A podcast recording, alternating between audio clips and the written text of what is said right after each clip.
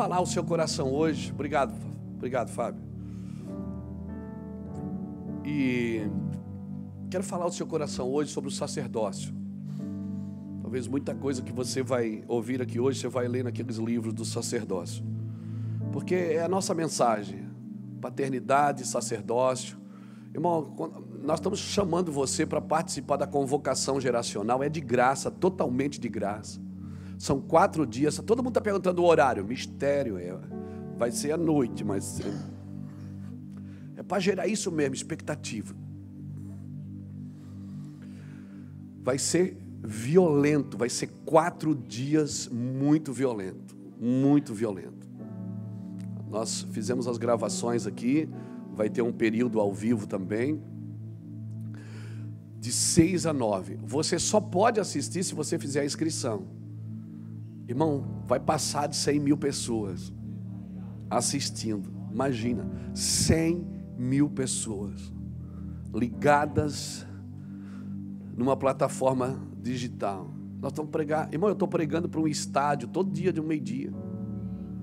Todo dia ao meio-dia tem 10, 11, 12 mil pessoas me assistindo em três plataformas. Todo dia ao meio-dia, sentado na minha casa com meu chá de limão e alho, e alho. Sentado na minha casa, todo dia. Acordo de manhã, vou buscar Deus, vou orar. Né? Ainda se prepara um café, a gente toma, daqui a pouco chegam os meninos lá em casa, a gente prepara tudo. Todo dia. Então, assim, está se cumprindo o que Deus prometeu né, que nós pregaríamos às multidões. Nossos vídeos agora estão sendo traduzidos pelo pastor Ricardo em inglês. Vai ser logo em espanhol, os livros estão sendo traduzidos em inglês e espanhol. Por quê? Porque a gente não vai parar aqui. Quando nós começamos aqui no bairro São Vicente, Itajaí, eu sempre soube, irmãos. Eu não tinha dimensão, mas eu sempre soube que se a gente obedecesse a Deus, Deus ia nos levar ao mundo. E eu vou falar uma coisa para você: eu estou com 53 anos e está só começando, irmão. Está só começando. Verdade. Eu tenho noção do que Deus está falando, vem falando ao longo dos anos. O que a gente fez? Respeitou as fases, não pisou em ninguém, não atropelou ninguém no caminho, não é? As pessoas que Deus trouxe, a gente conseguiu agregar aquelas que estavam no mesmo propósito, porque quem faz isso é Deus, não sou eu. É Deus que acrescenta. Amém? Deus acrescenta. A Bíblia diz que a igreja primitiva eles se reuniam e a cada dia Deus acrescentava os que iam sendo salvos. Quem faz isso é Deus. Nós não temos nenhum programa para fazer a igreja crescer aqui. Nós não temos nenhum programa. Pastor, o senhor é contra isso? Não sou a favor. Por quê, irmãos? Porque criança, que, que, pessoas que se convertem pelo entretenimento, você vai ter, ter sempre o entretenimento para mantê-las na presença de Deus. Pessoas que crescem pela palavra, que nascem pela palavra do Evangelho, irmão, você não precisa de muita coisa, só ensina ela a estudar a Bíblia. Nós voltamos aqui às escolas dominicais. Você vem aqui amanhã de manhã, tem a EBM, Escola Bíblica Mevan, quatro salas, e nós não temos mais espaço. Nós vamos precisar de uma igreja maior para fazer seminários, estudos. Irmãos, está uma loucura o que Deus está fazendo. Como disse o pastor Fernando aqui, a gente está muito entusiasmado. Eu não vou ficar em casa chorando pelas coisas que não deu certo. Claro, todo dia tem lágrimas nos nossos olhos por aquilo que nós queremos e buscamos. Mas a escolha de Jesus me deixou sem escolha. Irmão, uma submissão sadia está ligada a atitudes sinceras. A submissão só é sadia se a gente tiver atitudes sinceras com Deus e com os homens. Porque a minha vida com Deus tem a ver com Deus e com o próximo. Eu não posso vir aqui dizer, meu negócio é com Deus. Não, meu negócio é com Deus e com vocês. Tem que ter os próximos, tem que ter o próximo. Senão não tem manifestação com Deus. Eu não posso fechar o meu coração e dizer, meu negócio é com Deus. Não. Deus me chamou para ministrar a Ele e ministrar às pessoas, ser ministrado por Ele e ser ministrado por pessoas. Nós precisamos entender o sacerdócio de todos os santos. Não é isso que eu vou pregar, mas vamos viajando, vamos viajando. Abre a Bíblia aí comigo. João capítulo 14. Vou entrar por aqui, né? Esse é o primeiro mergulho. Depois a gente vê o que acontece. Vamos lá. João capítulo 14. João 14 e o versículo 21 diz o quê?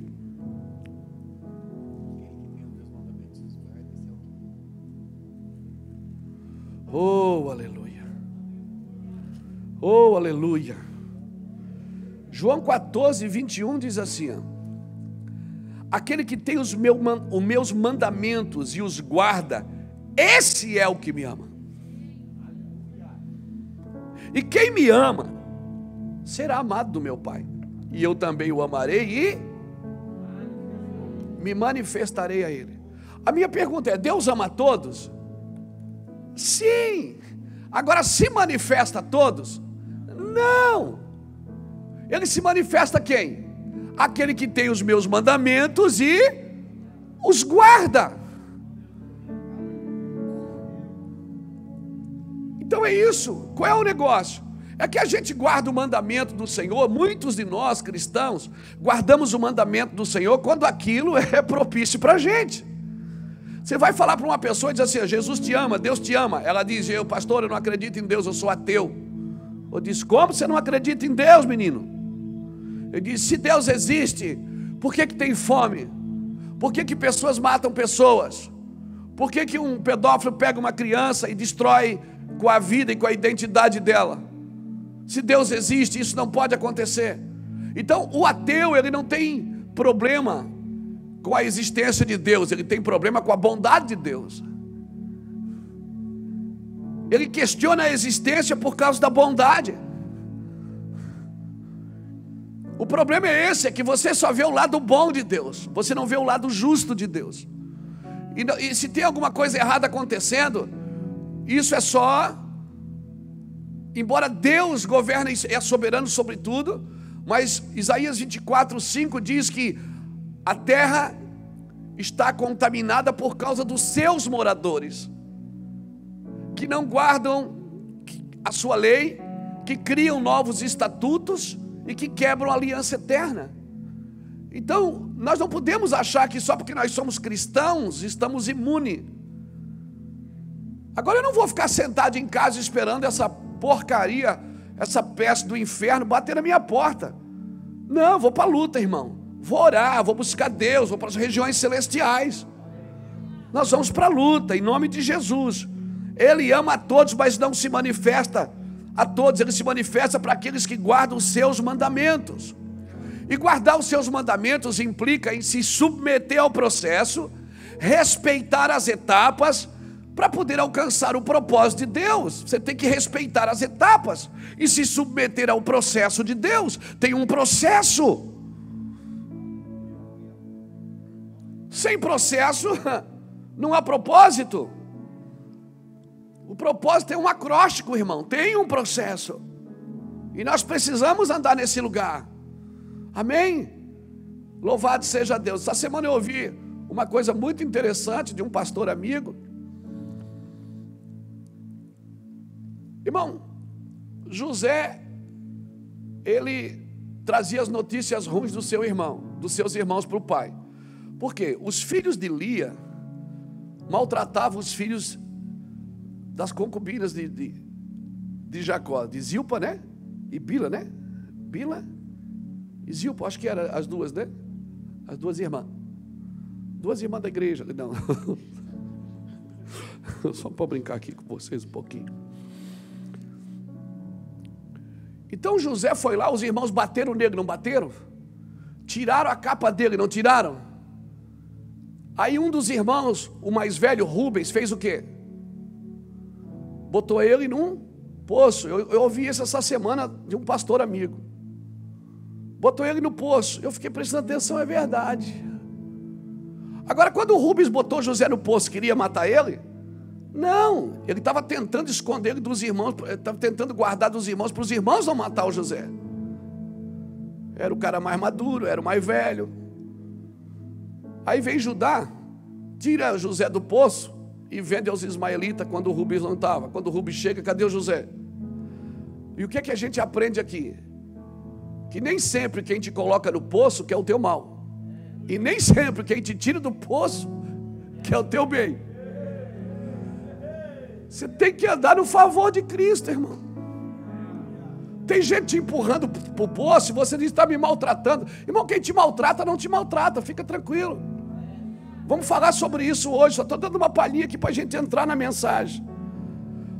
Porque se nós queremos viver uma vida de companheirismo, talvez seja o, o nosso maior, a nossa maior arma aqui no Ministério Mevan é o companheirismo. A gente briga pra caramba, só falta pouco para sair no soco. Pouco. Muito pouco. Mas daí Jesus vem e nos ensina a viver em unidade. Nos ensina a viver longe da falsidade. Nos ensina a viver, falar, porque falar verdades e falar o que pensa machuca os outros. E nós precisamos ser machucados, ser feridos. Deus quer ferir as nossas intenções. Mas a gente vai vivendo em companheirismo. A palavra companheiro, ela vem da palavra kunipane, que quer dizer comer pão no mesmo prato. A palavra companheiro vem de kunipane, ou seja, comer o pão no mesmo prato. Então você é companheiro mesmo daqueles que comem o pão no mesmo prato. Daquelas pessoas que querem buscar a Deus, estão submissas ao relacionamento. Eu tenho que aprender a me submeter ao relacionamento. Amém? Por isso, querido, Deus está treinando a gente. Amém?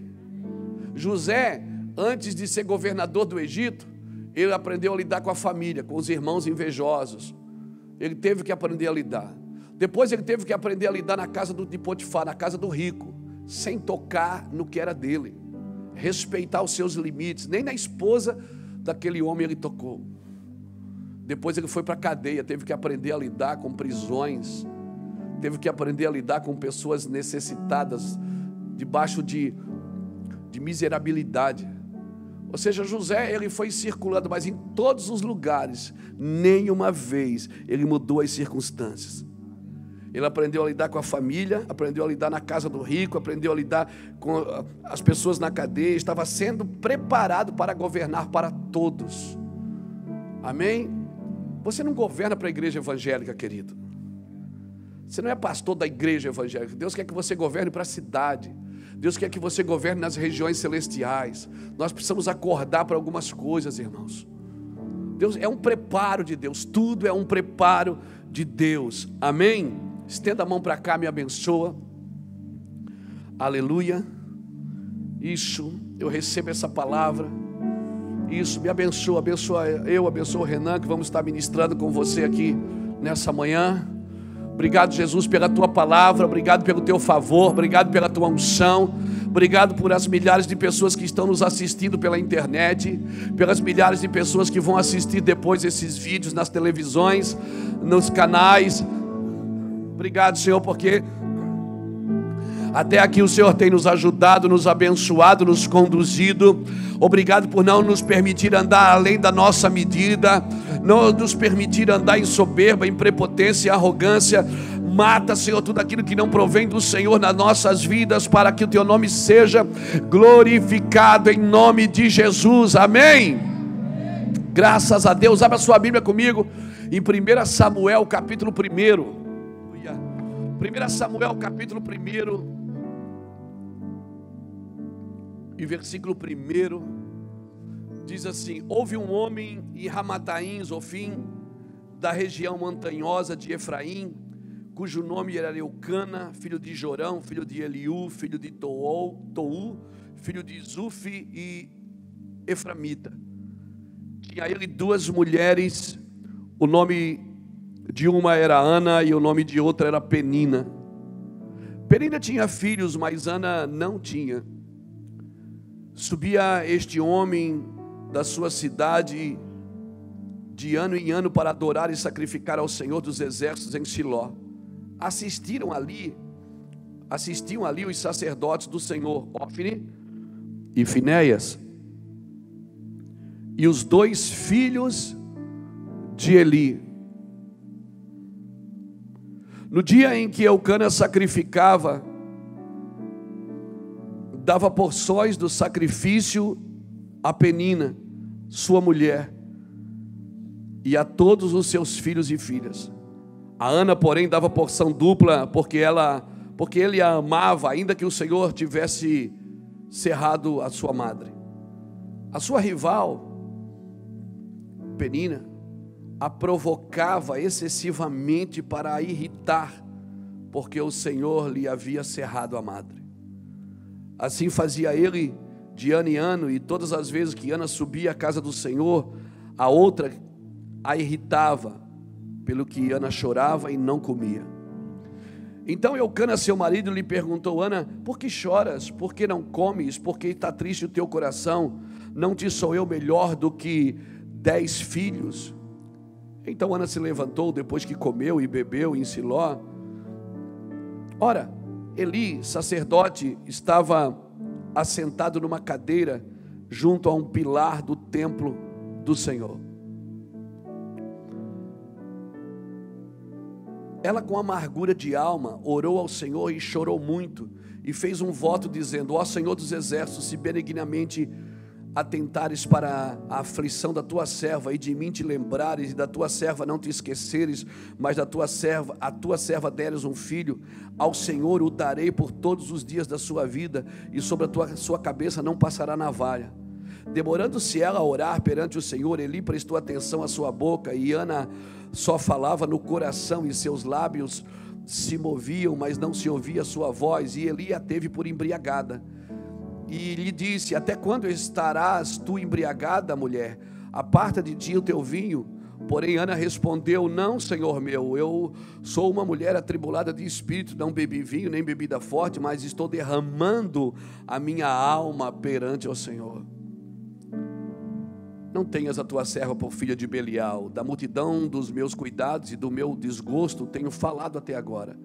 Então lhe respondeu Eli: Vai-te em paz, e o Deus de Israel te conceda a petição que lhe fizeste. Disse ela: Ache a tua serva graça aos teus olhos. Assim a mulher se foi a caminho e comeu, e o seu semblante já não era mais triste. Levantaram-se de madrugada adoraram ao Senhor e voltaram. Chegaram à sua casa em Ramá. Eucana teve relações com Ana, sua mulher, e o Senhor se lembrou dela. Uau, uau, uau, uau, uau. Glória a Deus. Essas histórias é uma das histórias mais fantásticas para mim uma história de desprendimento, uma história de entendimento. Eu vou explicar por quê. Uma história de uma mulher amargurada de espírito que não gerava. Você imagina, naquela época, você não gerar um filho. E vendo ainda a sua oponente tendo filhos e filhas e irritando ela anualmente, caçoando de Ana agredindo Ana com palavras. Ana não revidava, ela simplesmente se derramava diante do Senhor. Irmão, tem coisas que o Senhor está fazendo nesses dias. Você vai ver muita gente que gerou até aqui e vai parar de gerar. E você vai ver muita gente que não deu nada certo no ministério.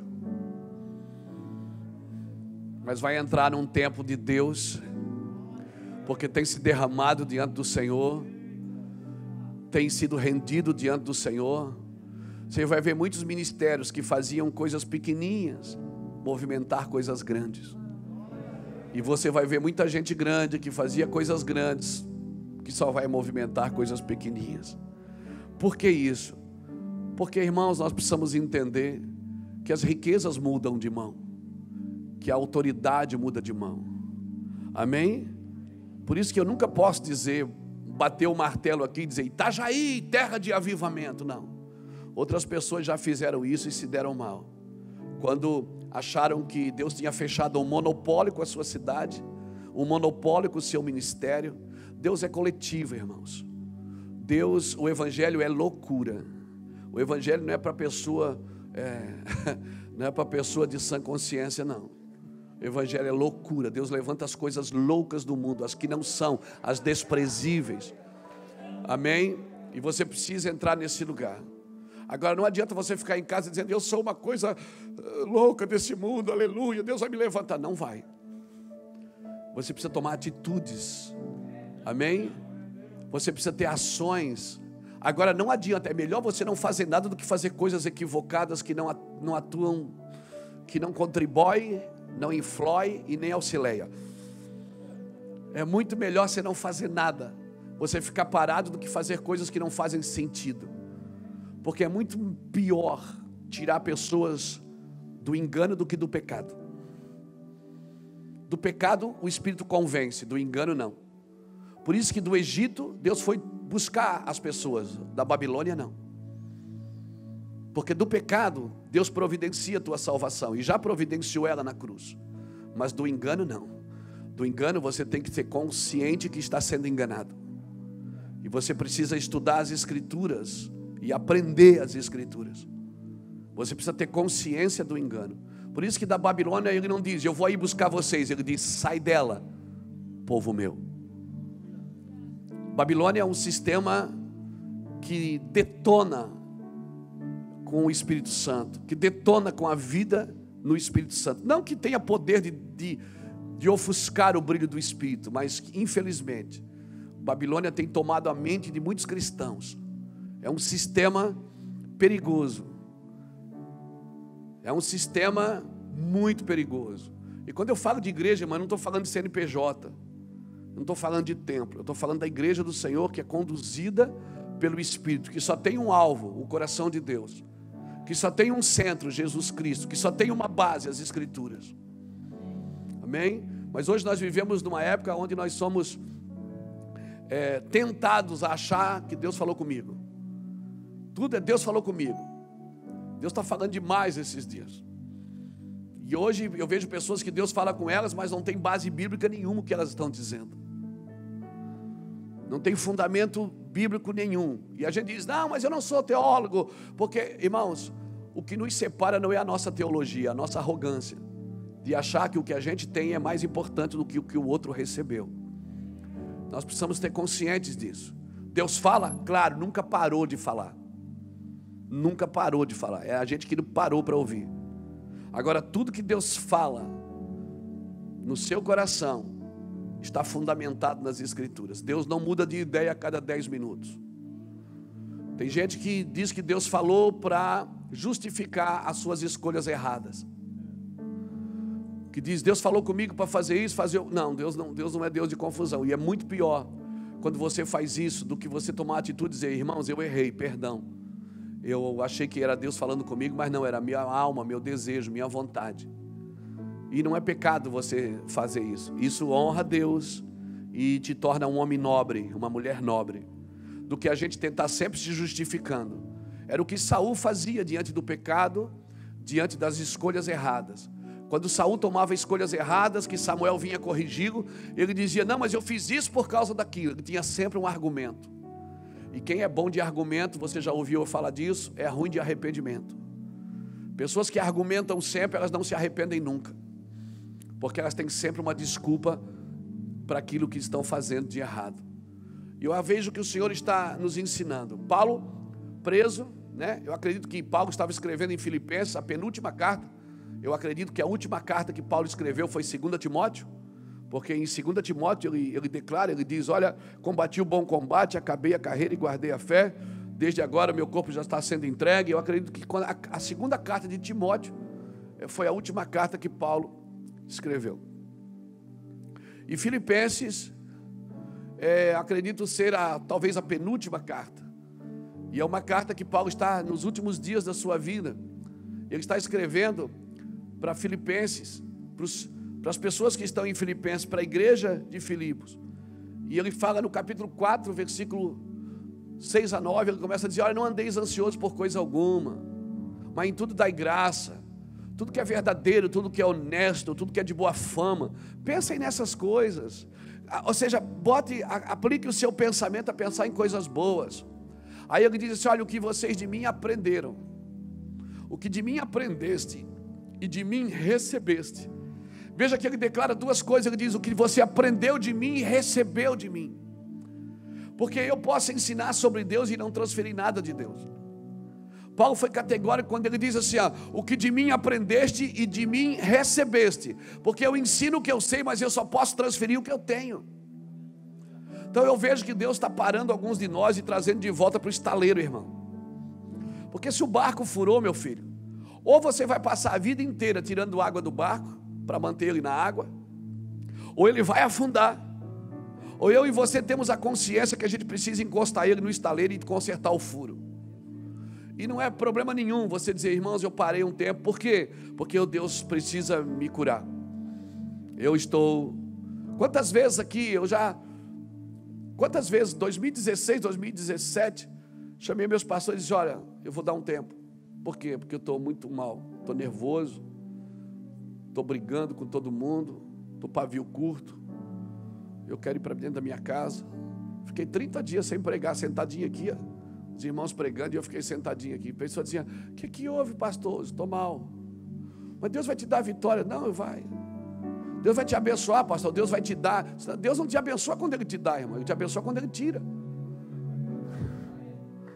Quando Ele tira, Ele te dá a condição de raciocinar, de pensar. Quando Ele te dá, Ele te prova. Porque Ele te dá e depois diz: Eu quero ver se você tem coragem de devolver. Quero ver tudo que Deus te dá. Ele está disposto a te dar tudo que você tiver disposto a devolver. Então, irmãos, nós vivemos uma geração que homens maus governam pela ignorância de um povo que não busca conhecimento de Deus. De um povo que não busca a revelação da fé. Revelação da fé é, porque acha que a fé é um conceito, a fé é uma revelação. Ou você tem ou você não tem. A fé não é um conceito que você determina. Tem gente que quando pede oração para a gente diz, pastor, ora por mim, eu tenho, eu tenho fé na tua oração. Você tem que ter fé na sua oração. Não tem problema você pedir uma oração, porque orar pelos outros, a Bíblia manda fazer isso. Mas você precisa ter fé na sua oração. As suas convicções precisam estar ligadas no Senhor. Então eu vejo Deus posicionando a gente, amém? Amém? Deus não me aprova sempre, irmão. Ele me aceita sempre, mas não me aprova sempre. Esse é o nosso problema de igreja. É porque eu, se eu não aprovo, eu não aceito. É ou não é? Basta uma pessoa pisar na bola com você, pronto. Acabou. Por quê? Você celebrava o comportamento dela, não a vida dela. Deus não celebra o teu comportamento, Ele celebra a tua vida. Por isso que Ele não te aprova sempre, mas Ele te aceita sempre. Amém? A gente é ao contrário. Eu, quando reprovo, não aceito mais.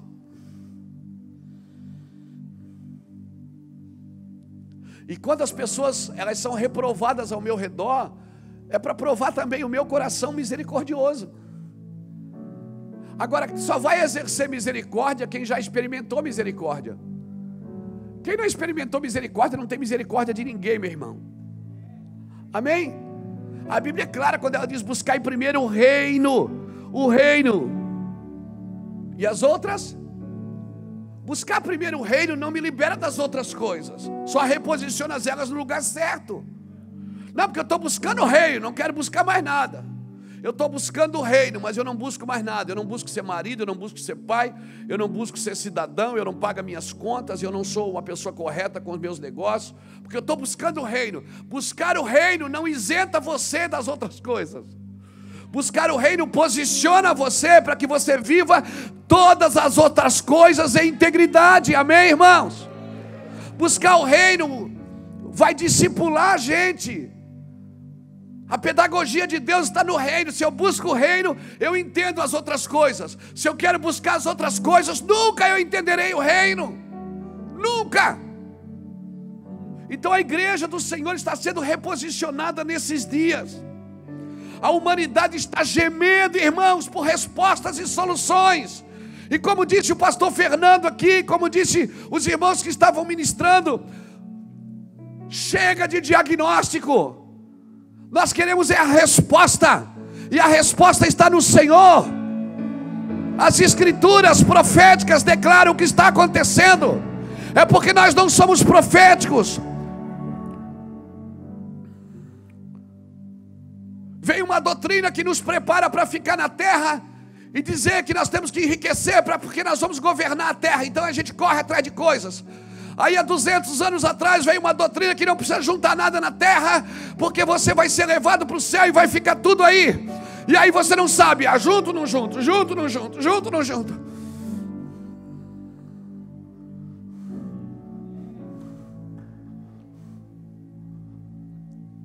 Eu vou ficar eu vou ir?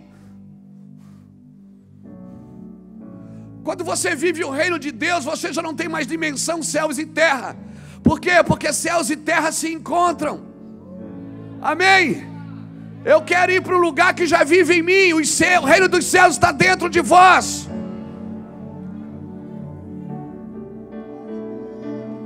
A doutrina escatológica dos apóstolos dizia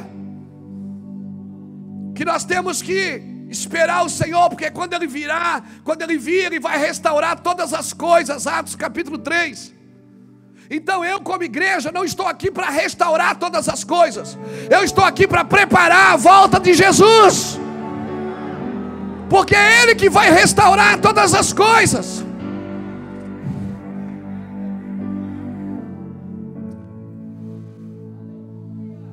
E aí, há 200 anos atrás, então nasce a doutrina do escapismo. Não, fica tranquilo, nós vamos ser arrebatados num piscar de olho, vai todo mundo para a eternidade, fica tudo aí, ó. E aí a gente entrou para dentro do templo, fechou as portas e disse: Aqui o diabo não entra. E o diabo diz: Nem quero entrar aí. Já tenho o meu inferno. Fique vocês com o inferno de vocês. Nós não entendemos o que é igreja, irmãos. É correria. Vou ou não vou? Vou ficar ou vou ir? Viva como se ele já estivesse aqui, querido. Eclesiastes capítulo 3, versículo 10 diz que ele colocou a eternidade no coração do homem. Você já está vivendo a eternidade. Meu amigo Davi Fernandes canta uma música que céus e terra se encontram, alinhando o seu plano. O universo estremece, o leão rugiu do trono.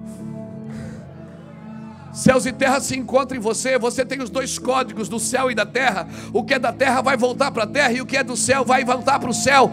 Ei, mas os céus e novo vai ter vai ter novo céu e nova terra e certamente vai ter um novo cristão como você. Certamente Deus vai fazer você uma nova pessoa, um corpo glorificado. Você poderia viver, você já viu que tem dia que se acorda mal, tem dia que se acorda bem, por quê? Tem dia que você acorda mais lá do que aqui, tem dia que você acorda mais aqui do que lá. Tem alguma coisa errada? Não! Faz parte do propósito de Deus. Convém que os céus o retenha até que venha a manifestação de tudo, até que o Jesus venha e traga com ele a manifestação de tudo. Não, mas eu tô, eu tô, eu tô aqui edificando o reino, pastor. Eu estou aqui, Senhor, é, determinando o reino de Deus. Eu estou aqui plantando. Ei, você manifesta o reino. Quem planta o reino é o rei.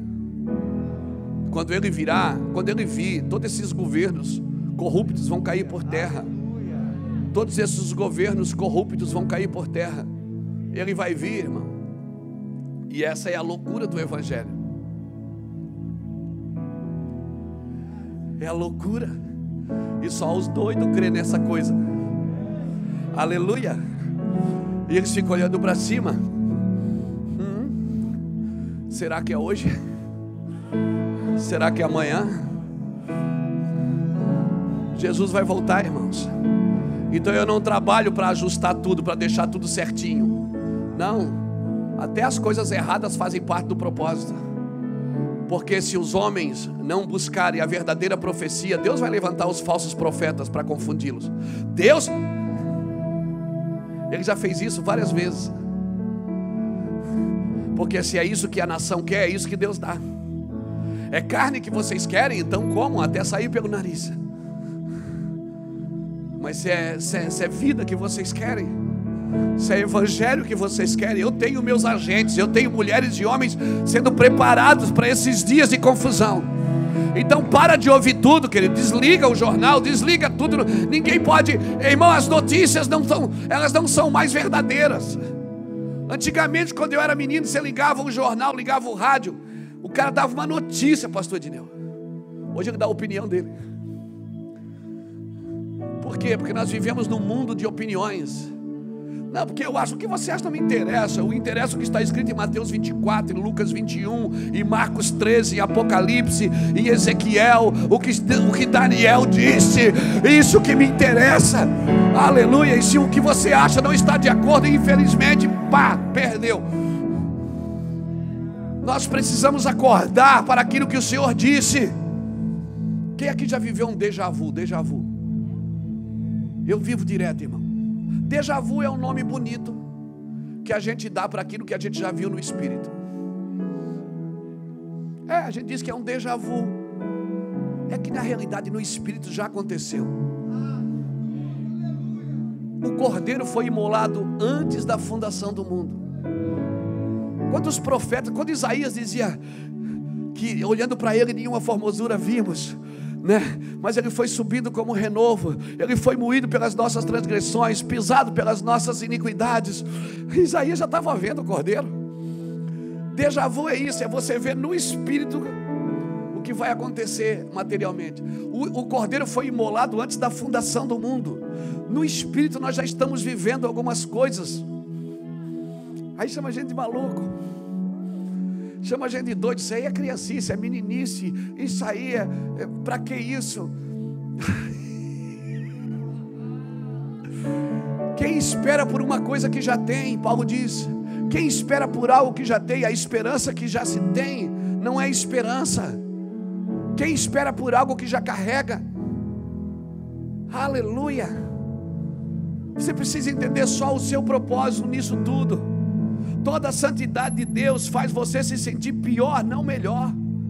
Tem gente que anda na santidade de Deus, anda assim.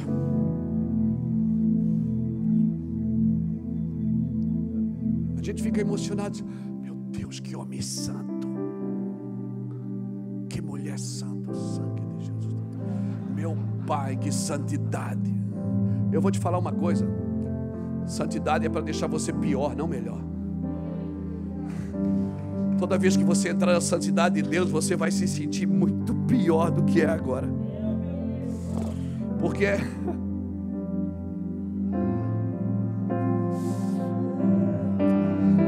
Porque é justamente por se sentir melhor que nós deixamos a santidade do Senhor e pecamos. É quando nós nos sentimos melhor, bons. Quando nós nos sentimos melhor, é que nós deixamos a santidade e pecamos. Por isso, homens que andam em santidade vão se sentir sempre piores, não melhores. Passa um dia orando para você ver, no outro dia você se sente um lixo. Jejum um dia, no outro dia você se sente um Zé Ruela. Por quê? Porque a santidade mostra você para você mesmo. E você percebe que não tem nenhuma condição de estar ali. Aleluia. Vou te falar uma coisa: se a santidade que você adquiriu é só fruto do seu esforço, isso não é santidade, é orgulho religioso. Santidade é algo que deixa você ruim, querido. Ruim, pastor, é. Você se sente um, um Zé Mané, diz, eu podia ter feito mais, eu podia ter chegado mais perto, eu podia ter tocado mais. Muitos hoje estão na internet cuspindo conhecimento sem ter experiências na vida com Deus. Gente cuspindo conhecimento para todo canto, mas não tem experiências, nunca provou.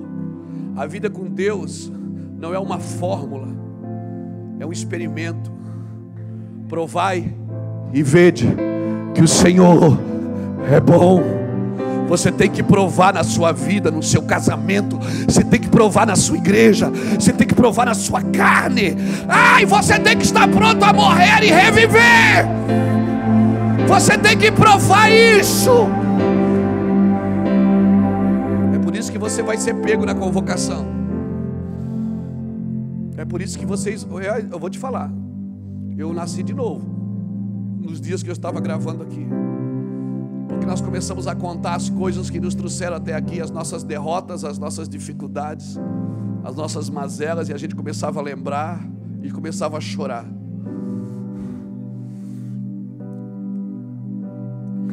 Você vai ter que provar na sua carne a presença de Deus.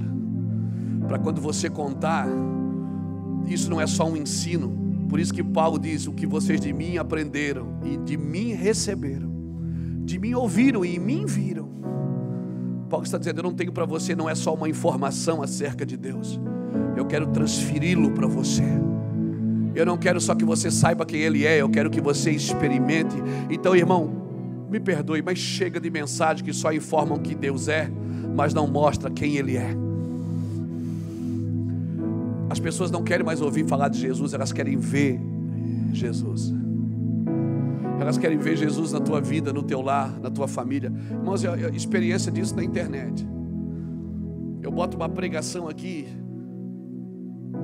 dá um tanto de pessoas assistindo e compartilhando. Eu boto o meu filho jogando bola. Eu boto ele assim sentado na mesa tomando café. Eu boto nós estudando as escrituras. Triplica o número de pessoas assistindo. Por quê? Há uma necessidade de exemplos, de família. Há uma necessidade, porque pessoas fizeram escolhas erradas, perderam sua casa de vista, perderam seu propósito de vista. Mas o Senhor está restaurando a igreja brasileira. O Senhor está nos devolvendo para o lar, está nos devolvendo para o seu coração. Se prepare, irmão. Não chora, não. Deus vai te levantar, você vai ver só. Não chora, não. Você vai ver Deus fazer através de você, querido. Seja humilde, simplesmente. Seja alguém simples e humilde. Não brinca, não brinca porque alguém está gerando e você não. Não discute, não tenha inveja de quem está gerando. Vai chegar o teu dia. Ei, o que você está gerando não é seu, você vai devolver para o Senhor. Vai dizer, Deus, se o Senhor me der, eu te devolvo. Isso é seu, Senhor. Se o Senhor me der fama, eu devolvo para o Senhor. Se o Senhor me der dinheiro, eu devolvo para o Senhor. Se o Senhor me der ministério, eu devolvo para o Senhor. Se o Senhor me der filhos, eu devolvo para o Senhor. Eu devolvo tudo para o Senhor. Eu não quero nada. Isso tudo é Deus, Senhor. Eu só quero ser um ventre profético que vai gerar a profecia desses dias. Ah, alguém levante a mão e adore a Deus. Aleluia. Mas por que, que eu não que não estou gerando? Poxa, eu sou obediente, sou dedicado. Eu, eu, eu faço tudo certo, Senhor. Eu já fiz muito essa pergunta para Deus, viu?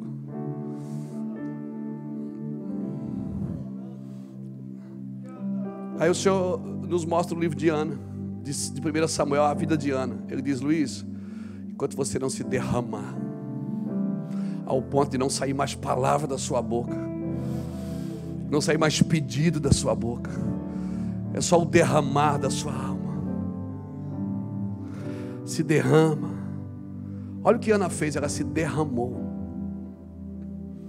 E ela fez um voto.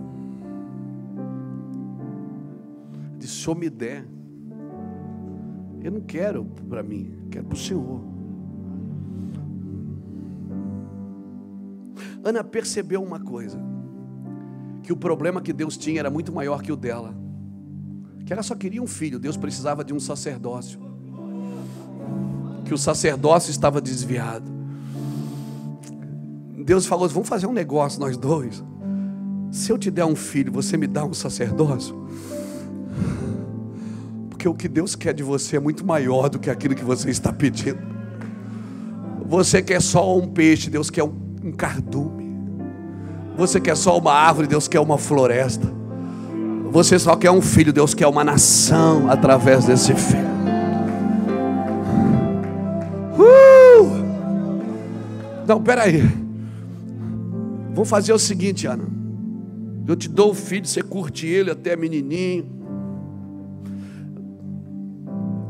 Depois você me dá ele. Eu estou com um problema sério aqui em Siló.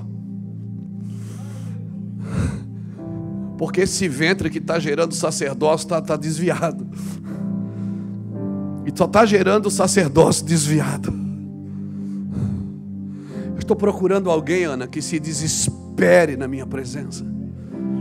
Que esteja disposto a emprestar o seu ventre para mim gerar.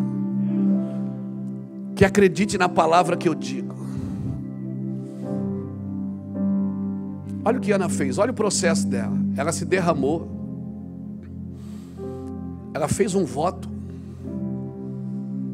ela recebeu uma palavra. Ah, mas Eli estava desviado. Mas eu vou te falar uma coisa: a palavra de Deus, até na boca de um desviado, porque a palavra é muito maior do que a pessoa, muito maior. Por isso que passa tudo na terra, menos a sua palavra. Por isso que quando o mundo clamou por justiça, Deus enviou o Verbo vivo, a sua palavra falada. A palavra. Ana acreditou naquela palavra, ao ponto de enxugar o semblante. A Bíblia diz que ela mudou, já não era mais triste o seu semblante. A minha pergunta é: ela tinha filho? Não. Mas ela recebeu uma palavra, ela enxugou a sua lágrima e disse: Aleluia, Amém.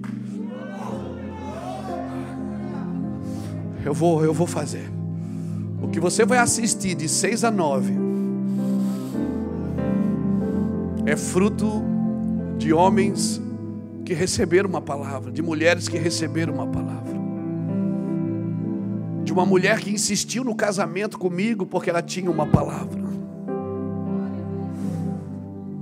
de homens que insistiram no ministério porque tinham uma palavra, não tinham dinheiro, não tinham fama, não tinham sabedoria, não tinham nenhum indício de sucesso, mas tinham uma palavra.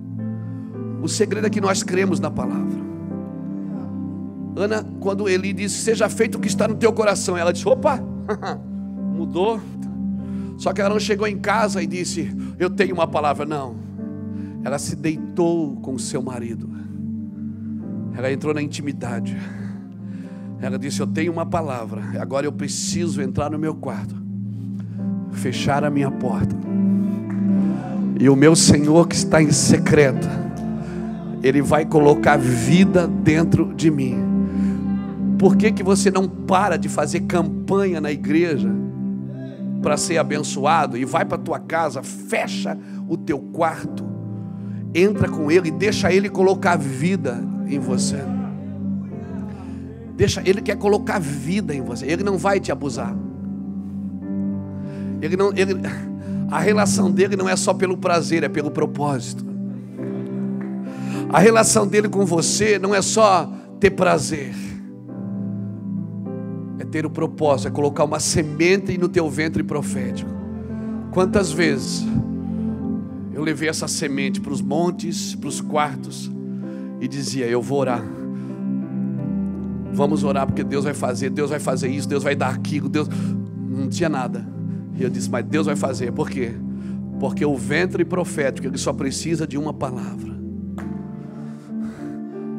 E se você veio aqui de longe, pegou seu carro, pegou um avião, é porque você acredita na palavra que está sendo liberada desse lugar. Então levante sua mão e receba no seu ventre profético uma palavra. Você não vai, você não vai precisar de nenhuma coisa de fora. Você não vai precisar de nenhuma informação de fora, porque o que você vai gerar vai nascer dentro de você. Amém. Receba uma palavra, uma semente que vai germinar aí no seu ventre nos próximos dias. Sim, descerá sobre ti o Espírito, Santo. Recebe essa palavra no seu ventre. Recebe essa palavra no seu ventre. Você vai gerar para a glória de Jesus. Que uma semente bendita seja plantada no teu ventre profético. E o que você vai começar a gerar na tua cidade no teu ministério, na tua família, nos próximos dias, vai tocar as cidades vizinhas. Aleluia. Vai tocar, sim, vai tocar ministérios, vai tocar povos, vai tocar línguas, vai tocar o que a, semente, você precisa acreditar, limpa, enxugue o seu semblante, limpa as suas lágrimas. Isso, mude o seu semblante. Tire do seu rosto o olhar de desespero. Tire do seu rosto o olhar de medo. Tire o seu rosto, tire do seu rosto. E diga agora: eu tenho uma palavra, eu tenho uma semente que vai germinar. Tudo que você precisa é de uma palavra. Tudo que você precisa é do verbo vivo dentro de você. Você não precisa ter nada, cara. Você precisa ter uma palavra. Se você tem uma palavra e você leva essa palavra para o quarto, para o monte, para a oração, para o jejum, Ah, meu filho, essa, pela, essa palavra vai conduzir você. Por isso que você não pode ouvir qualquer coisa. Por isso você não pode sair por aí ouvindo qualquer coisa, enchendo a sua mesa de informações que não fazem sentido. As circunstâncias. José está dentro da cadeia, irmão. Ele passa por um copeiro e um padeiro. Ele olha para o copeiro e para o padeiro e pergunta: Por que, que vocês estão tristes? Eles estavam presos. E José diz: Por que, que vocês estão tristes, gente? O que está acontecendo? Elementar, meu caro José, nós estamos presos, mas não. Dentro de José tinha uma palavra: o sol e a lua, as estrelas se prostrarão, todos os feixes de trigo se prostrarão diante de mim. O pai dizia: José, você está doido? Ele disse: Pai, não sei se eu estou doido, mas eu vi. Eu vi. Eu não vou viver pelo que os outros dizem, eu vou viver pelo que eu vi. Eu vou viver pelo que eu acredito, por aquilo que Deus plantou na minha vida. Então, no meio do caos, ei, a máscara pode ter roubado o teu sorriso, mas a pandemia não pode roubar a tua palavra. A máscara pode ter roubado o teu sorriso, mas a pandemia não pode roubar a tua palavra, a palavra que você recebeu. Senhor, mas eu sou uma criança. Ei, mas antes que tu te formasse no ventre, eu te vi. Antes que tu saísse da madre, eu te chamei. E as nações eu te dei por profeta e nada nessa vida pode parar o que Deus falou para você. Mas você pode perder isso se você deixar de acreditar no que Deus disse. Uhum. Receba essa palavra no seu espírito. Receba essa palavra no seu espírito.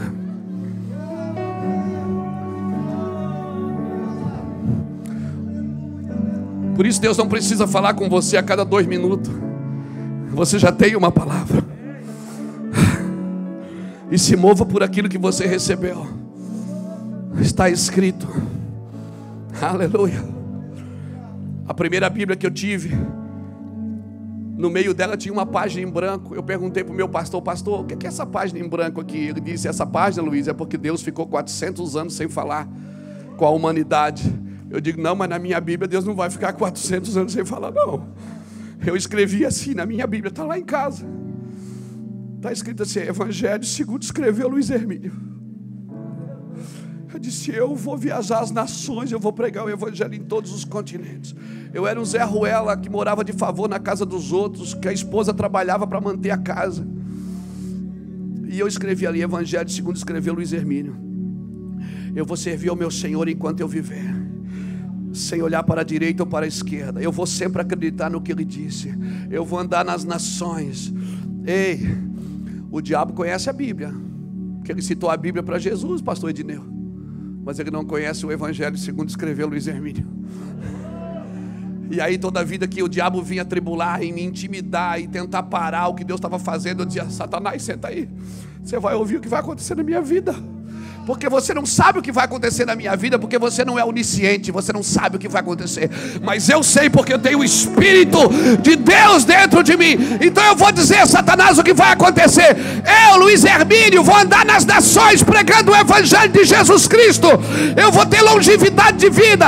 Eu vou viver para ver a prosperidade dos filhos dos meus filhos até a quarta geração. Eu vou andar em milagres.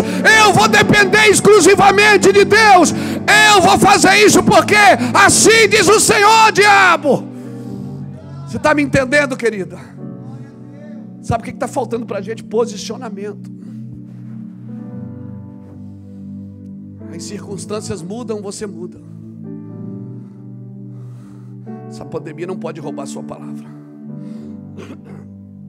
Você já viu que o cérebro ele cria hábitos para quê? Para não ter que pensar de novo. Quando a Bíblia diz ao contrário, Romanos capítulo 12 do que? Não vos conformeis com este século, mas transformai pela renovação. Oh meu Deus! Renovação, renovação do meu entendimento. Não, Não se conforma, pensa coisa nova. Por isso que Paulo fala em Filipenses 4: tudo que é honesto, tudo que é de boa fama, tudo que é bênção, tudo que é puro, tudo que é sincero, é nisso pensai. E o Deus de paz guardará os vossos sentimentos. Ei, o cérebro cria hábito para não pensar de novo. Quando a Bíblia diz que avivamento é renovação de mente. Renova a mente pela renovação do vosso entendimento, para que experimenteis. Quer experimentar, você tem que renovar a mente. Quer experimentar, você tem que provar coisas novas, sem tocar nas essências, sem mudar a essência. É mais transformar pela renovação da vossa mente. Nós vivemos sendo intimidados, vivemos sendo intimidados por informações, por perseguições. Não se conforme. Eu li essa semana, eu achei tão lindo. Meu Deus, eu fiquei doido, vibrei dentro do meu quarto, dei um grito. A grande guerra que nós estamos vivendo é guerra de narrativa, é guerra de opiniões, guerra de controle. Você sabia que a mídia é o quarto poder, né? Executivo, judiciário, legislativo e a mídia. Nós vamos quebrar essa quarta parede. Amém. Em nome do Senhor Jesus Cristo. Por isso que está todo mundo doido tentando fechar a boca da gente na mídia. Por isso que está todo mundo doido tentando fechar. Por isso que o, o, o STF está criando leis para tentar intimidar. Irmão, pode parar, não para nunca. Amém? Não para nunca. E, e se proibirem a gente de cultuar no templo, a gente vai para as ruas, para as praças. E se proibir nas praças, a gente vai para o cemitério. A gente vai para as cavernas. Paulo já, essa igreja já passou pelo cemitério. Nós vamos para as cavernas. E, e, e, e se nos matarem, Aí nós vamos adorar face a face, olhando para Ele. Essa é a consciência que Deus quer que você tenha. Você não é um ativista, você é um profeta. Então tenha uma consciência profética do que você está esperando. Não vai para as ruas buscar o direito da igreja. O direito da igreja é obedecer a Deus. Se a igreja estiver obedecendo a Deus, ninguém toca no direito dela. Se a igreja estiver obedecendo a Deus, ninguém toca no direito dela. O direito dela uma igreja obediente, ninguém para ela. Você matava uma pessoa em Roma, nascia 100 no outro dia. Você matava um no, no Coliseu, mas nascia 100 no outro dia. Nós já tivemos lá no Coliseu várias vezes. Já fizemos uma reuniãozinha lá, um, um cultinho lá dentro e choramos e dissemos: Deus dá os mesmos sentimentos que esses homens tinham para gente. Não nos deixa nos corromper com dinheiro, com fama, com vanglória de homens, com elogios. Dá o mesmo sentimento que esses homens tiveram, Deus, de ver seus filhos sendo comidos por leões e levantar os olhos para o céu e dizer: Obrigado, Jesus, porque eu sou digno de morrer por você. Uau, a igreja precisa acordar, cara. A igreja precisa acordar. Aleluia. Isso não se trata de ser de direita ou de esquerda, porque eu não espero nada da direita nem da esquerda, eu espero do alto, da onde me vem o socorro. O meu socorro vem do Senhor que fez os céus e a terra. Amém, irmãos. Amém. Aleluia. O que é que o Senhor falou para a igreja de Filadélfia? Ele disse: Ao que vencer, eu farei o que? Colunas no templo.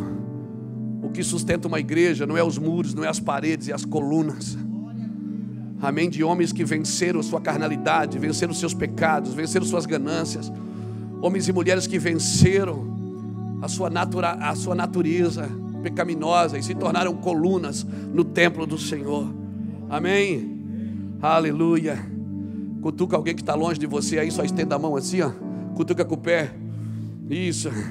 E diz assim: ó, nós precisamos voltar a ser, diga para ele, nós precisamos voltar a ser teologicamente saudável e culturalmente sensível.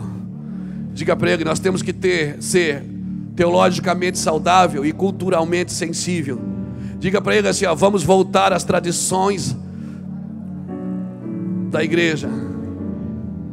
Nós voltamos aqui a fazer escola dominical. Ensino. Ensino, primeiros passos, beabá. Beabá. Irmão, tradição é diferente de tradicionalismo. Tradição é ideias vivas que ainda vivem, ideias que estão vivas ainda de pessoas que já morreram. Tradicionalismo É ideias mortas de pessoas vivas. Pessoas que ficam criando tradicionalismo na igreja, isso não é a tradição da igreja. A tradição da igreja é voltar para a ideia original, onde Jesus é o centro, onde a Bíblia é a base, onde o Espírito Santo é o condutor, onde Deus é o único alvo a ser alcançado. Amém. Amém. Tem um povo na internet buscando referências. Eu sei disso, irmão. Eu recebo milhares de, de solicitações todos os dias. Tem um povo buscando, buscando referências na internet. Aí a gente diz assim: ó, não, mas a internet tem que cuidar, porque a internet a gente desvia. Irmão, você não precisa da internet para desviar, não. Tem gente desviada no púlpito com o microfone na mão. Nós precisamos ser transformados, irmãos. Se é lá que eles estão buscando alimento, é para lá que nós vamos levar as mesas. Se é em Atenas que eles estão buscando o verdadeiro Deus, é para lá que eu vou. Se é ali que estão buscando comida, é para ali, é ali que eu vou servir a mesa. Amém, querido. Não se negue a estar aonde as pessoas estão buscando. Não, mas eu sou crente, minha religião não permite. Então fica com a sua religião. Fique com a sua religião. Fique com a sua religião. Deixa eu te falar uma coisa. Eu nem falei de 1 Samuel ainda, Jesus. Me ajuda. Não precisa de muito barulho nesses dias, não, irmãos. Precisa de convicções. Gravando, né? nós estamos vivendo uma revolução silenciosa. Silenciosa. Silêncio. Parece que não está acontecendo nada. As duas vezes que a Bíblia fala de silêncios prolongados, foi os 430 anos do povo do Egito até o nascimento de Moisés até a vinda, até a chegada de Moisés para buscar o povo. E os outros 400 anos de silêncio prolongado foi de Malaquias a Jesus Cristo. Mas o final de, desses dois silêncios prolongados foi o nascimento de libertadores.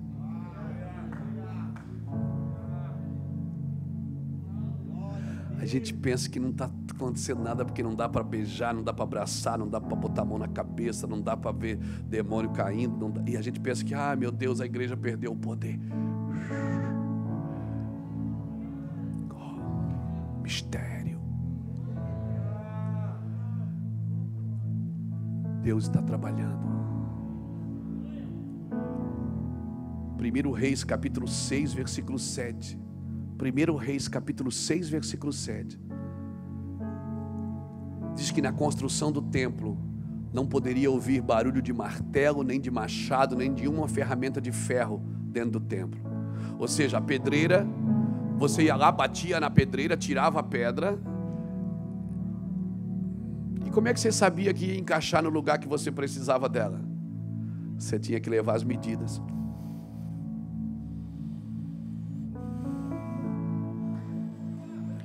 Aí você cortava a pedreira, quando chegava lá não encaixava. Ah, não encaixou, dá o martelo. Não pode. Volta para a pedreira. Ei, não vai ter mais jeitinho para encaixar. Nós vamos ter que andar na medida exata que Deus determinou. Não, mas faz um barulho aqui, ó, faz uma unção aqui, ó, movimenta uma unção aqui, ó. Fala dos milagres aqui que não aconteceram para o povo avivar. Fala de uma unção que não veio. Fala que você está vendo anjo quando você não está vendo nada. Você não consegue nem ver sua vida direito. Você diz que está vendo anjo. Fala, fala alguma coisa para o povo. Aleluia! Vamos movimentar, vamos fazer um barulho aqui. Jesus disse: Não, volta para a pedreira. Anda nas minhas medidas. Não vai ter mais jeitinho para encaixar nada na igreja de Jesus.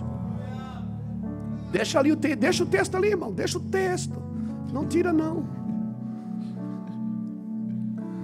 Não vai ter mais barulho para dar jeitinho na unção. Daqui por diante, o que é, é, o que não é, não é. Não é o barulho que vai dizer, pode encaixar porque eu tô. Não, não vai, vai ter que voltar para a pedreira.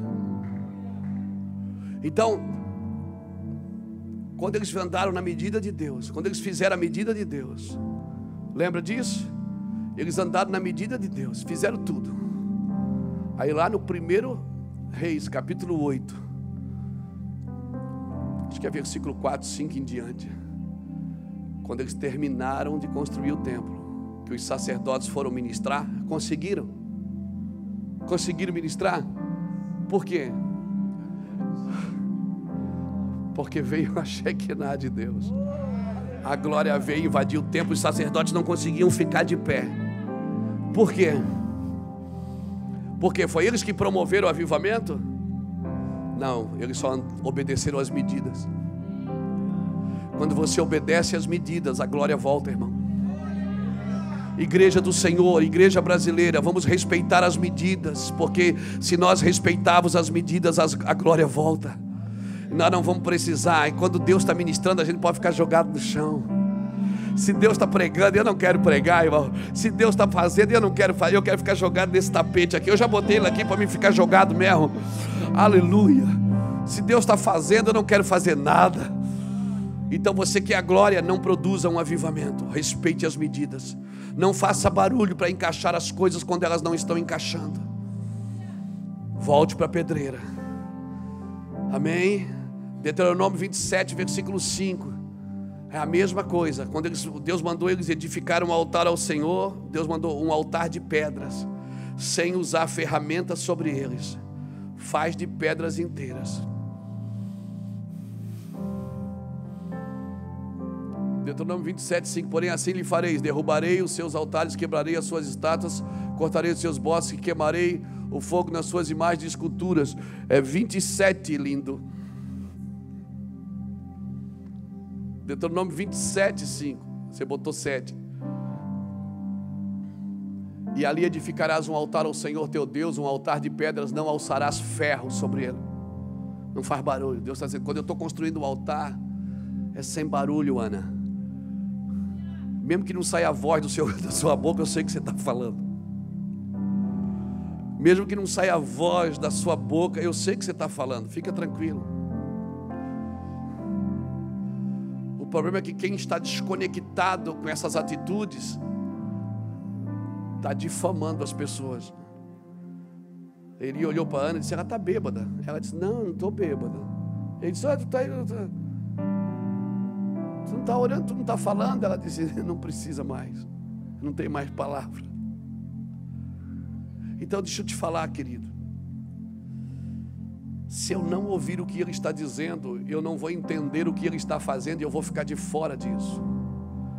Deus parou toda a movimentação no templo para devolver a gente para a pedreira, para devolver a gente para as medidas. Amém. Amém. Então, o derramar de Ana, irmãos, é diferente do desespero. O desespero, ele anula tua fé, ele fortalece o teu medo e ele antecipa a derrota. Toda pessoa que vive em desespero, ela está sempre antecipando a derrota e ela está anulando a fé e fortalecendo o medo. Imagina, você ir todo ano em Siló, todo ano, com uma mulher cheia de filhos do seu lado, zombando. Todos os anos. Irritando, falando mal, amaldiçoando. Eucana chegou ao ponto de dizer: Ana, come, Ana. Eu não sou melhor para você do que filhos. Irmão, Deus nos criou para gerar. Nós somos criados para um propósito. Agora, Ana está ali orando, pedindo um filho. Eu acredito, porque Romanos 8, 26 diz que nós não sabemos pedir como convém, mas o Espírito intercede conosco com gemidos inexprimíveis, porque segundo a vontade de Deus é que Ele intercede por nós. O que é que eu acredito aqui? Eu acredito que Deus colocou o desejo no coração de Ana, dizendo o seguinte: Eu vou te dar um filho e você me devolve. Ana disse: Se o Senhor me der um filho, ele te servirá todos os dias da vida dele e não passará navalha sobre a sua cabeça, ou seja, ele será um nazireu, alguém separado para o Senhor, para sempre. Para sempre. Irmão, a família de Ana tinha um problema. A família sacerdotal de Eli também tinha um problema. A nação de Israel também tinha um problema. E Deus resolveu. Amém? Dando um filho para uma família que tinha um problema, restaurando o sacerdócio daquela nação que tinha um problema, e evidentemente assim restaurando a nação que não tinha mais sacerdote. Querido, o maior problema é sempre o de Deus, não é o seu. Por isso você, se é que Deus tem problema, o que Deus quer com a gente, pastor? Deus quer que a gente acorde para o propósito coletivo. Eu não sou patrimônio da igreja do Mevan. Embora eu sou pastor fundador e presidente desta casa, eu não sou patrimônio dela. Eu sou patrimônio do corpo de Cristo. Jesus está dizendo o seguinte: os pássaros têm os seus ninhos, as raposas têm os seus covis, mas o filho do homem não tem onde reclinar a cabeça. O que é que Jesus está dizendo com isso? Ele está dizendo o seguinte: os pássaros têm os ninhos, ou seja, os, os fariseus têm as suas ideias. Os fariseus têm a sua ideologia. Os governos, as raposas têm os seus covis. Os governos têm os seus lugares de fazer governos. Mas eu ainda não tenho um corpo. Jesus estava começando no, no ministério, ele disse: Eu ainda não tenho um corpo para inclinar a minha cabeça. Mas agora, meu Senhor, o Senhor tem um corpo. Agora, meu Senhor, o Senhor tem um corpo onde o Senhor pode reclinar a sua cabeça. Você acha que Deus quer governar através do rei? Irmão, eu amo o meu presidente. As pessoas me vêm falar, as pessoas, Luiz é bolsonarista. Meu irmão, eu amo esse presidente. Porque eu vejo que ele faz parte de um projeto de Deus para esses dias. Só que os reis passam, os profetas não. Por isso que os profetas não podem ser muito íntimos dos reis. Porque os reis passam, os profetas não. Então as pessoas veem a gente falar, pensam, ah, Luiz é da direita, é, é, é bolsonarista. E sabe o que eu sou? Eu sou profético. Eu tô, estou andando na profecia. Porque eu entendo que Deus não governa pelo rei, Deus governa pelo sacerdócio. Por isso que quando Deus começou com Samuel, Samuel era sacerdote, juiz e profeta, não era rei. No capítulo 8 de 1 Samuel, você vai ver o povo pedindo um rei. Por isso que Deus não queria dar um rei, Deus queria primeiro restaurar o sacerdócio, para depois lhe dar um rei. E a gente acha que o rei governa para a igreja, quando era a igreja que deveria governar para o rei. Você está acordando para isso? Você tem que entender isso no seu espírito. Deus não, tá, não se apressou em dar um rei para eles, por quê? Deus queria ensiná-los que Deus governa pelo sacerdócio. Leia, leia depois Êxodo capítulo 19, versículo 6 em diante, quando Deus disse lá no, no Sinai: Eu vou descer, e se vocês ouvirem a minha voz e guardarem a minha aliança, vocês serão o meu reino sacerdotal, um reino de sacerdotes de uma nação santa. Aí o povo diz: Pode descer, Deus. Quando Deus desce, o povo diz: Fala tu, Moisés, e ouviremos. Não, é melhor nós ter um rei que governe a gente. Até hoje a gente prefere um rei que governe a gente. Quando Deus quer nos ensinar, é o sacerdócio de todos os santos, porque Deus não governa pelo rei, Deus governa pelo sacerdócio.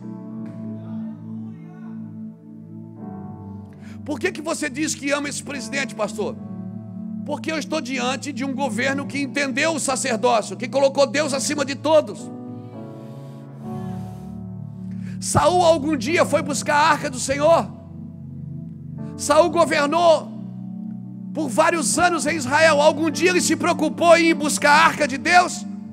Não, porque para reis que não entendem, o trono é maior do que o sacerdócio. Mas qual foi a primeira atitude de Davi? Quando foi ungido rei, qual foi a primeira atitude? Vamos buscar a arca do Senhor, porque embora eu seja o rei, eu não vou governar sem sacerdócio. Então, quando você está numa nação que tem um rei, que reconhece o sacerdócio de Deus acima de todos, como não entender que Deus está governando? Ah, e se for mentira, se for mentira, Deus vai tratar com ele.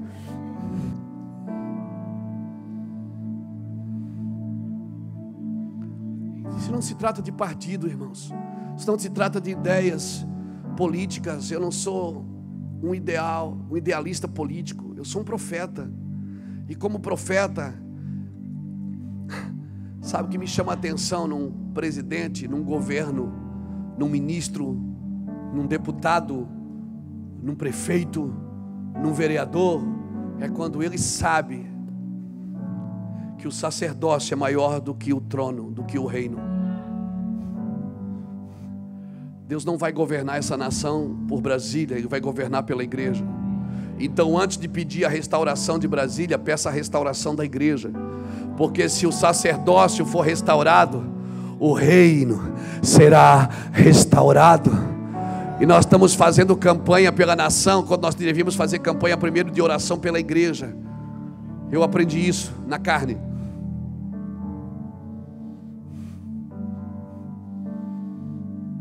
Vamos pedir para a igreja. Vamos nos concentrar e nos posicionar em Deus. Por isso que Deus deu um filho para Ana. Eu te dou um filho, você me dá um sacerdócio. Eu quero cumprir o sacerdócio. Meu irmão, o nosso problema não é porque nós não temos um rei, é porque nós não temos sacerdócio. Aí, porque essa perseguição com a igreja? Porque homens perceberam que a igreja influenciou na última eleição. Porque homens e mulheres se uniram, não para só eleger um presidente, mas para buscar um sacerdócio para a sua nação. Irmãos, eu não sou político. Eu não vou pedir seu voto. Fique tranquilo. Eu estou dizendo que nós precisamos entender o movimento da igreja nesses dias. Que é sair da porta do presidente, entrar num quarto e pedir, Senhor, nos restaura como sacerdotes. Restaura os púlpitos da nossa nação, Senhor. Dá os microfones para quem tem o que dizer, Deus restaura as canções da nossa nação, restaura os músicos da nossa nação, restaura os adoradores, os ministros, os pregadores, Deus. Restaura a forma que a gente lidar com o dinheiro na igreja, Senhor. Restaura, Senhor, e que se preciso for perseguição, Deus permite isso. Porque o juiz de Deus sempre é pedagógico. É sempre para ensinar o seu povo a andar em retidão. Então, querido, não adianta a gente dizer está pesado. Ai, está difícil. Não, querido. Nós recebemos do Senhor os diagnósticos. Então vamos parar de correr atrás de diagnóstico, vamos correr atrás da solução. Vamos primeiro alinhar o sacerdócio e o governo será alinhado. Abra comigo a sua Bíblia em 1 Samuel capítulo 8. Meu Deus, já está essa hora já? Hora voa, né, gente? 1 Samuel capítulo 8 diz assim, ó, versículo 5: Disseram-lhe: Estás velho, falando para Samuel, e teus filhos não andam no teu caminho. Constitui-nos agora um rei sobre nós, para que governe como tem todas as outras nações. Porém, estas palavras não agradou a Samuel quando disseram: Dai-nos um rei para que nos governe. Então Samuel orou ao Senhor e o Senhor lhe disse: Ouve a voz do povo, e tudo que lhes disser dizem, pois não rejeitaram a ti, mas a mim, para que eu não reine sobre eles. Alô? Quando você acha que é um governo que governa sobre você, sacerdócio. Você não está rejeitando o outro governo. Você está rejeitando a Deus. Quem governa a igreja é Deus. Nos montes ou nos vales, nos templos ou nas catapultas, nas catatumbas. Quem governa a igreja é Deus, não é o presidente da república. Entenda isso. Ame, honre, ore, chore, abençoe. Mas se posicione e diga: Senhor é o meu governo. O Senhor, porque os reis passam, irmãos. Daqui a alguns anos muda o nosso presidente. Mas o sacerdócio não muda. Nós vamos continuar profetizando até a volta do rei dos reis e Senhor dos senhores. Por isso Saul fazia o que o povo queria. Por que Saul fazia o que o povo queria? Porque ele é a escolha do povo.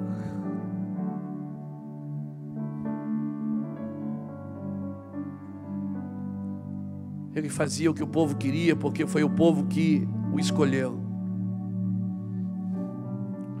Um homem alto, bonito, forte, Saul.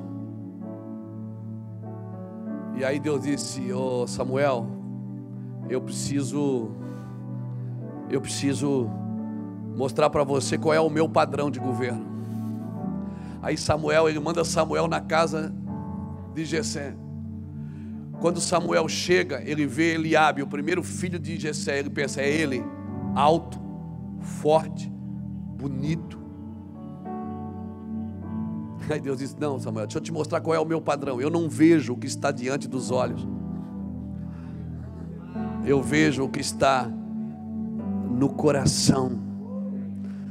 Então, talvez nós estamos vivendo um dos tempos da nossa nação que a gente diz: Isso não pode ser governo, isso não é presidente que se apresente.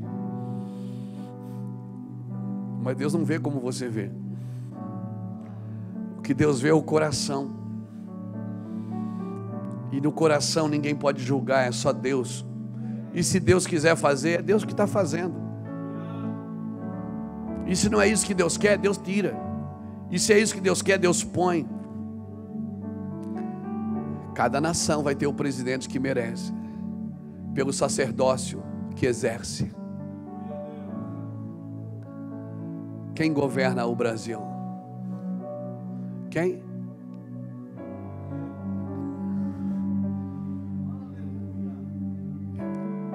Quem governa o Brasil, irmãos? Exerça o sacerdócio e você vai saber quem governa o Brasil. Ah, porque o Brasil é um país idólatra, porque você não está exercendo o seu sacerdócio. Ah, o Brasil é um país de corrupção, então exerça o seu sacerdócio. Se junte com outros irmãos, vamos orar, vamos buscar a Deus. Mas não vai mudar nunca, tem coisas que não vai mudar mesmo. Por quê? Porque não tem que dar tudo certo. Não estamos fazendo para trabalhar dar tudo certo, nós estamos fazendo para Jesus voltar. Por isso que Davi era um homem segundo o coração de Deus. Por quê? Por quê? Porque foi um rei que entendeu o sacerdócio. Foi um rei disse: Vamos lá buscar a arca. Tirou a coroa da cabeça, veio dançando na frente da arca, ao ponto de das pessoas dizem, a sua esposa disse: Esse cara é doido, parece estar bêbado, embriagado. Ele disse: Não, eu sei o que eu estou fazendo. O sacerdócio é muito maior do que o rei, sempre será. Então não dê ênfase ao reino, sem primeiro dar ênfase ao sacerdócio. E quando é que o reino vem? Quando é que o rei vem? Quando o evangelho do reino for pregado em toda a terra, quando nós exercermos o nosso sacerdócio como ele tem pedido. Não adianta ir para uma nação abrir uma igreja. Você tem que exercer o sacerdócio naquela nação. Ministrar a Deus e ministrar a pessoas. Amém? O problema de Deus sempre foi o sacerdócio. Por isso Deus não trata do povo sem tratar do sacerdócio primeiro. Então olha para o sacerdote que está aí do teu lado e você está na mira de Deus, viu? E para a gente ir embora, eu só quero ler mais um texto, Oséias 4.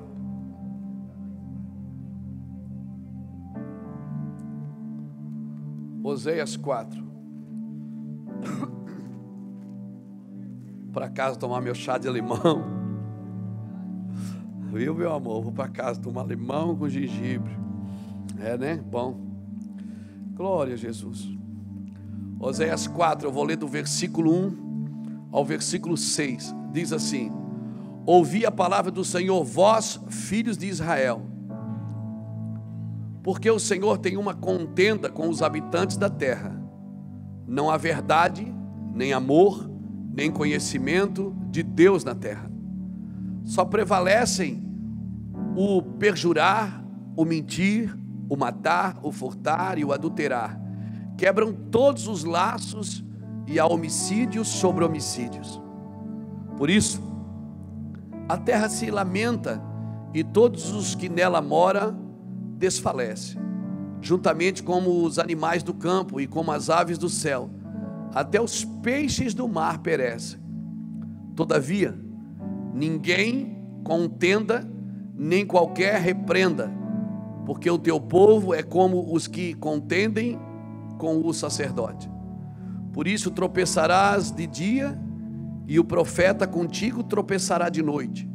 Assim eu destruirei a tua mãe o meu povo é destruído porque lhe falta o conhecimento. Porque tu rejeitaste o conhecimento, também eu te rejeitei como meu sacerdócio.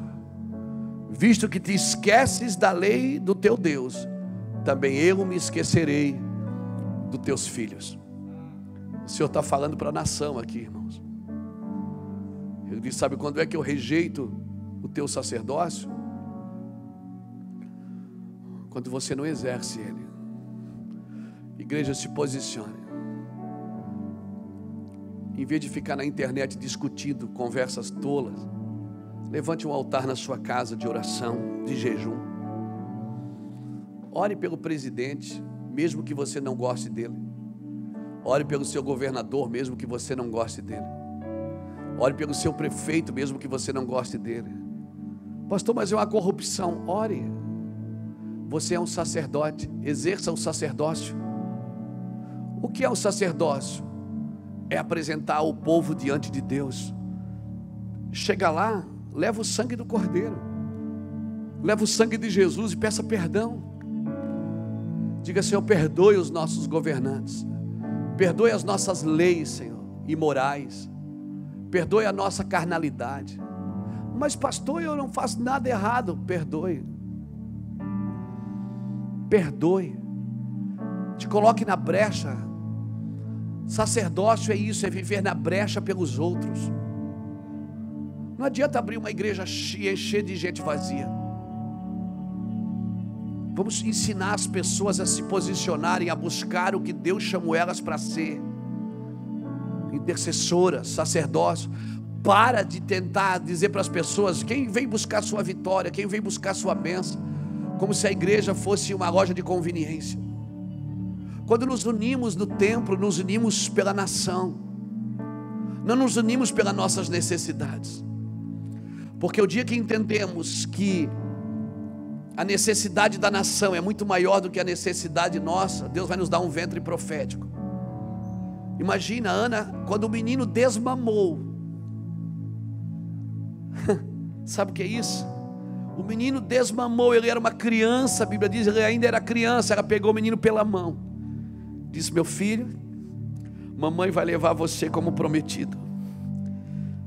Fica tranquilo, lá naquela casa vai ter dois tios endemoniados, vai ter um sacerdócio desviado que está o dia todo sentado na cadeira, encostada na coluna do templo, na estrutura, está preso na estrutura. Mas meu filho, fica lá, porque na hora certa Deus vai falar com você.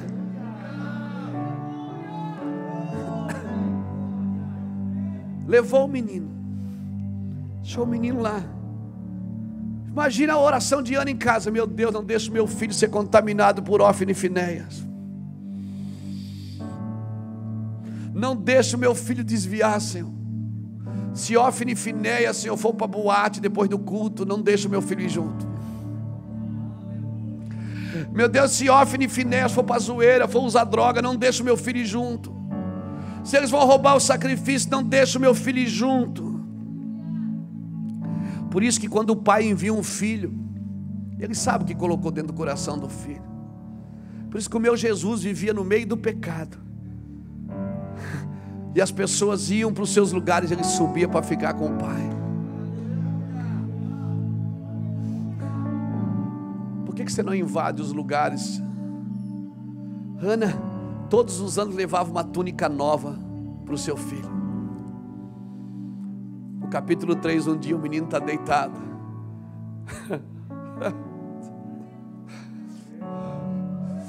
Aquela voz inconfundível: Samuel. Ele corre para ele: O senhor está me chamando, tio? Ele disse: Não. Na terceira vez ele perguntou, ele disse: Ah, eu sei quem está falando com você. Eu já ouvi, eu já ouvi essa voz. Não ouço mais, mas ele já falou comigo também quanto é terrível você ter que ouvir a voz de Deus através dos outros. Porque você não ouve mais, você não parou mais para ouvir, você não presta mais atenção nela.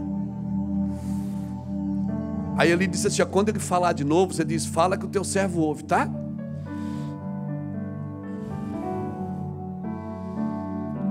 E a terceira vez, Deus falou, e Samuel ouviu e nunca mais parou de ouvir. Nunca mais. Ele não precisou enganar ninguém, ele não precisou roubar ninguém. No final da sua vida, ele diz: Pergunta aí entre vocês se algum dia eu lesei algum de vocês.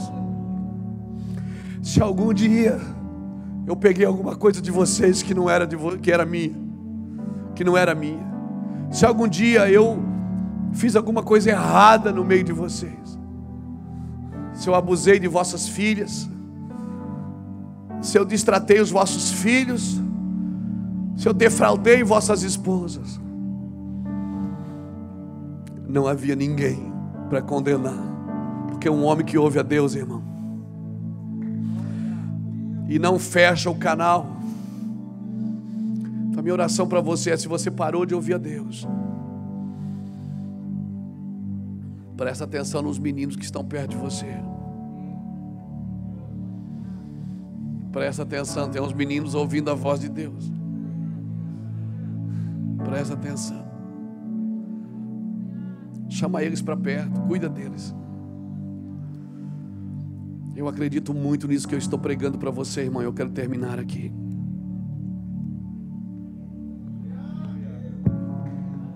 Eu quero terminar aqui, eu quero orar por você. Não construa nada que você não possa devolver para Deus. Não gere nada que você não possa colocar de volta na mão do Senhor. Quero orar por você. Meu pastor, meu amigo, você que pastoreia uma igreja, que coordena pessoas, que está diante de gente, pessoas acreditam no que você está dizendo. Pessoas acreditam no que você está falando, no que você. Se você disser que viu um anjo, elas vão acreditar. Então só diga se você viu mesmo. Se você falar que Deus falou com você, elas vão crer, porque elas estão ali todas as semanas te ouvindo. Elas têm elas têm fé no que você está dizendo. Por isso, nós precisamos homens e mulheres nesses dias que estão sendo gerados em ventres proféticos homens e mulheres que estão ouvindo a voz do Senhor. Aleluia. Samuel, desde menino, ele ouviu a voz do Senhor. E ainda velho, ele tinha o que dizer, porque ele ainda estava ouvindo a voz do Senhor. Aprenda uma coisa: Deus quer restaurar o sacerdócio antes de promover o rei.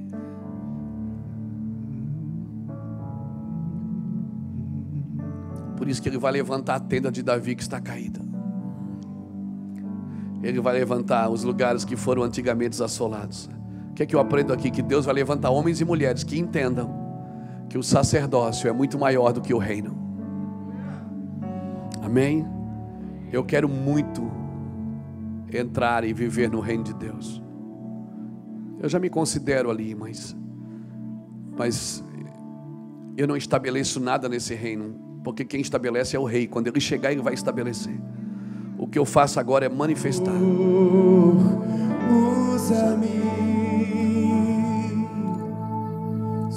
Mais do que te usar, Deus quer te possuir. Porque usar, Ele pode usar qualquer um, mas possuir, Ele só possui aqueles que guardam os seus mandamentos. Ele quer te possuir, meu irmão, para te usar da maneira adequada, da maneira nobre. Deus quer te usar. Deus só pode te usar se você não usar Ele. Então Ele vai poder te usar. Eu quero orar por uma geração de pastores e pastoras rendidas ao Senhor, homens e mulheres rendidos ao, ao coração de Deus. Nós declaramos que nos próximos dias, eu dei essa palavra numa mesa de autoridade. Eu disse: Olha, até julho virá muita dificuldade na nossa nação. De julho até dezembro virá um tempo de alívio. E no ano que vem, então, será um tempo poderoso um tempo de uma grande colheita. Uma grande colheita sobre o Brasil.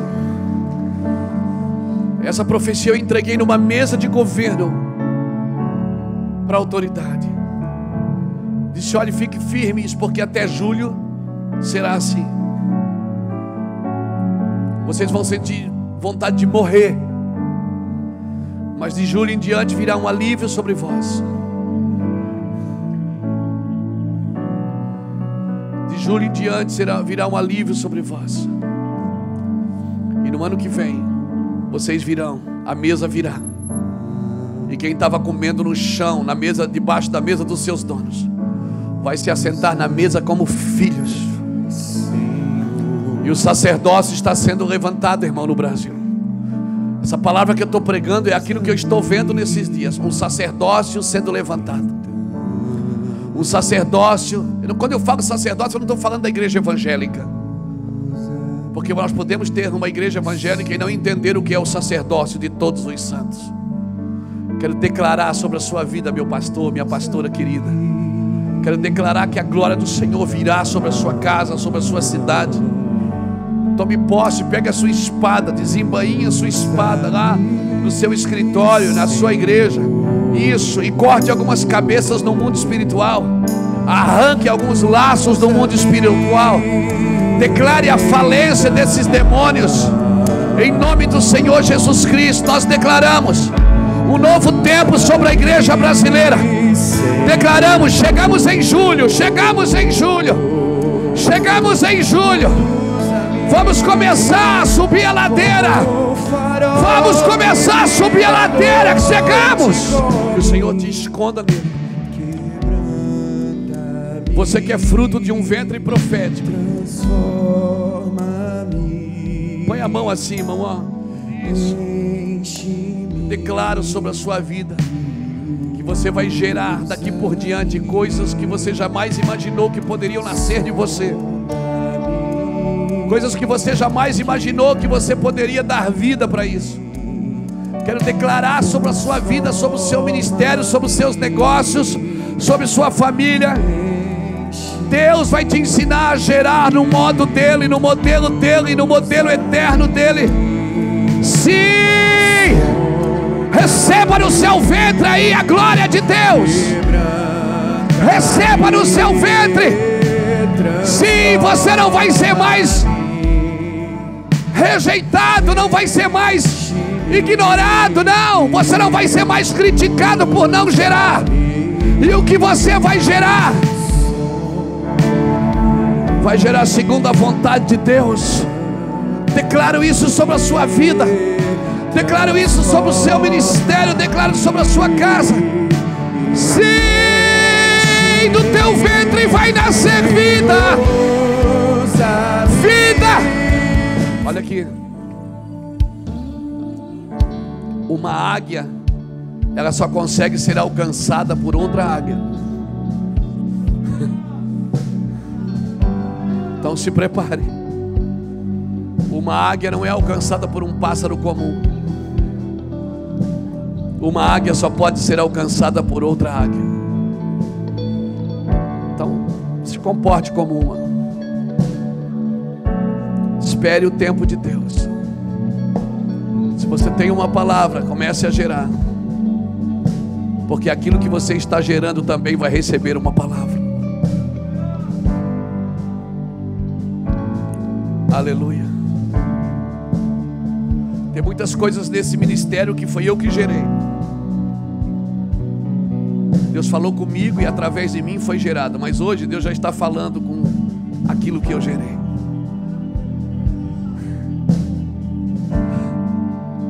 Hoje Deus já não precisa mais passar tudo por mim para fazer algumas coisas, por quê? Porque aquilo que ouvimos e geramos e damos vida, agora Deus não precisou mais para falar com Ana, para falar com Samuel. Deus foi falar com o próprio Samuel. Você está me entendendo? Amém. Louvado seja o nome do Senhor, que o Senhor te abençoe e te guarde. Que o Senhor faça resplandecer o seu rosto sobre ti e tenha misericórdia de ti. Que o Senhor sobre ti levante seu rosto, te dê a paz, a paz que excede a todo entendimento. Obrigado por deixar sua cidade, deixar sua igreja lá e vir aqui estar conosco. Ore pela nossa nação, não discuta discuta. Simplesmente ore e chore pela nossa nação. Não se defenda. Não se ofenda. Não ofenda. E não se defenda. Deixa Deus conduzir você. Amém, querido? Que o Senhor te abençoe. Vai na paz.